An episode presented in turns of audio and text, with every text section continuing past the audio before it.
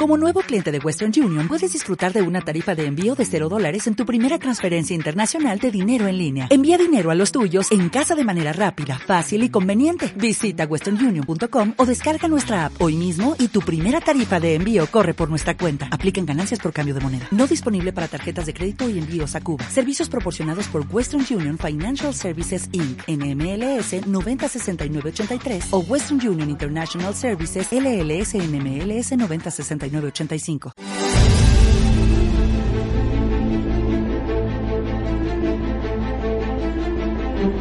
El parón de selecciones está sirviendo, o servirá, para muchas cosas.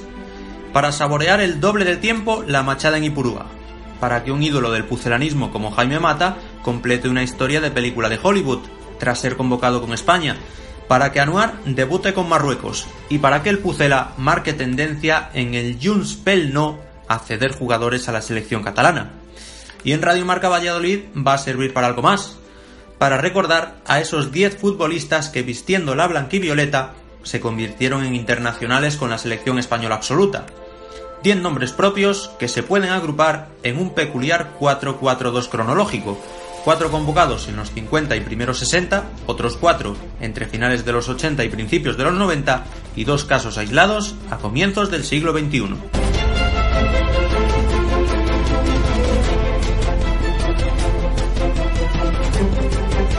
Gerardo Coque fue pionero entre los pioneros. Este prometedor centrocampista de la cantera emergió en aquel Real Valladolid de la posguerra que ascendió de tercera a primera en dos años. Contribuyó al despegue del equipo con juego y goles. Se trata del segundo máximo artillero del Pucela en primera división e incluso ayudó a llegar a una final de Copa contra el Athletic en 1950, en la que anotó el gol del honor. Sus buenas prestaciones le abrieron las puertas de la selección en 1952, en un 6-0 contra Irlanda en el que también vio portería, pero se fracturó el brazo. Gestas como su hat-trick al Atlético de Madrid propiciaron un fichaje de récord, un millón de pesetas de la época, por el club rojiblanco en 1953. Allí, su romance con Ola Flores rompió su idilio con el balón, pero esa ya es otra historia, una que contó Pedro Rodríguez hace tres meses como solo él sabe hacer. La de hoy reza que Coque fue el primer futbolista del Pucela y de Pucela que jugó con la selección.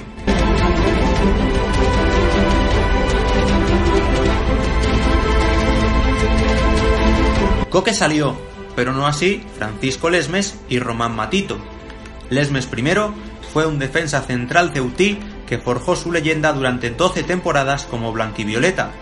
Su hermano Rafael, Lesmes II, puso rumbo Chamartín para conquistar cinco Copas de Europa después de ser piedra angular del muro del Pisuerga. En cambio, Paco se quedó y apuntaló ese dique de contención que formaba junto al portero Saso con Román Matito, un zaguero nubense amigo suyo personal que le recomendó a la directiva con gran acierto. Matito también militó en el Pucela más de una década y emuló al Esmes I. Uno fue internacional con España en 1954 y el otro en 1955.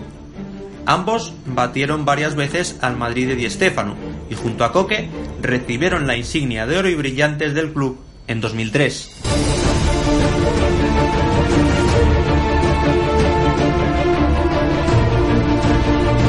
Pero no solo de medios y defensas vivía el futbolero pucelano de los 50, también de delanteros como el Pichichi Badenes, que no obstante no pudo evitar el descenso blanquivioleta en 1958. Pero a rey muerto, rey puesto. Para suplirlo llegó un joven Emilio Morollón procedente del Béjar, al que lejos de quedarle grande la camiseta, la honró a base de goles. Tantos que aún nadie ha superado los 92 que facturó entre primera y segunda, división de la que sacó al Real Valladolid en su primer curso a orillas del Pisuerga como principal integrante de los Monaguillos, apodo que recibió la delantera formada por Pereda, Ramírez, Morollón, Mirlo y Beascoechea por su juventud y baja estatura. Tras acabar segundo en el trofeo Pichichi en la campaña 62-63, solo superado por Puskas, ingresó contra Francia en el selecto club de los internacionales del Real Valladolid.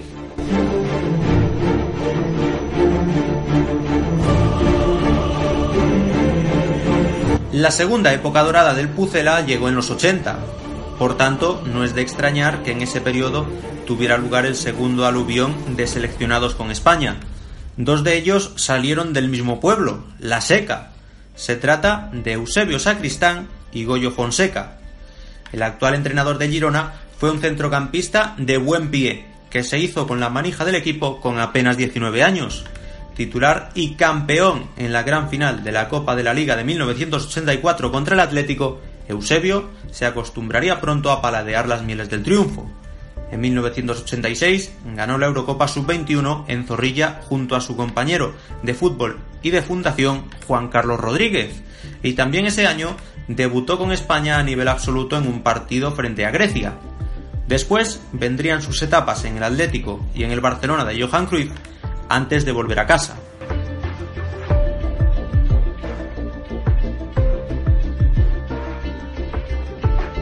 Su paisano, el delantero Fonseca, no tuvo una carrera tan brillante como parecía cuando, en su estreno como blanquivioleta con 18 primaveras, anotó el gol de la victoria en la Romareda, pero sí lo suficiente como para debutar con la selección en 1992, justo antes de marcharse al español el que no se movió de Castilla y León ni falta que le hizo fue Luis Mariano Minguela.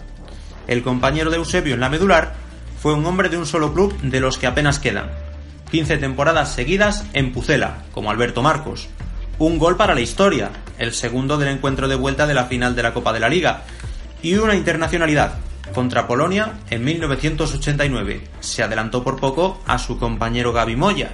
Ambos elevaron su estatus durante la Copa 88-89, de cuyo título solo separó el Madrid al Real Valladolid de Cantatore. Moya fue un delantero que pasó cinco temporadas en el club antes de mudarse al Vicente Calderón para proseguir una carrera muy ligada a la figura de Luis Aragonés. Antes, como Minguela, aparte de la final de Copa, también alcanzó los cuartos de la Recopa en 1990. Vistió la roja contra Suiza en 1989.